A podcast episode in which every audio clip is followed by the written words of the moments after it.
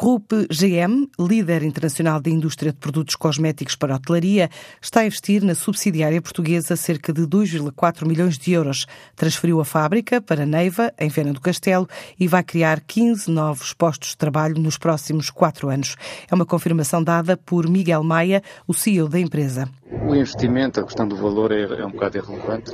Claro que é, dinheiro gasto, mas eh, ou não é gasto, é investido. Mas tínhamos armazém de logística num canto, fábrica no outro, aproveitamos sinergias e resolvemos fazer um edifício onde conseguíssemos pôr logística e fabrico debaixo do mesmo teto. Foi com esse princípio que procuramos o terreno, na zona de Viana, encontramos e construímos. Este grupo francês especializou-se no fabrico de sabonetes para a indústria hoteleira, pretende ainda um aumento da capacidade para responder na distribuição pela Península Ibérica. Na hotelaria em si, claro que trabalhamos para marcas grandes no estrangeiro, porque temos um contrato de, licenciamento com o grupo e trabalhamos para várias marcas.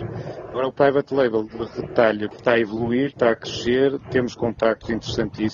O próximo, penso eu, que será a Alemanha, porque até o país, curiosamente, sempre foi mais distanciado do sabonete. Eles têm uma cultura muito de sabonetes líquidos as novas questões da guerra ao plástico e de um produto com menos eh, conservantes, com menos detergentes, está a ressurgir, mesmo culturalmente. Agora temos que esperar os resultados. Além de marcas de retalho, a empresa realiza também produção em private label para grandes clientes. Temos a área da distribuição da Península Ibérica de produtos de hotelaria cosméticos que fazem parte do, do, grupo GM, um grupo internacional sediado em Paris.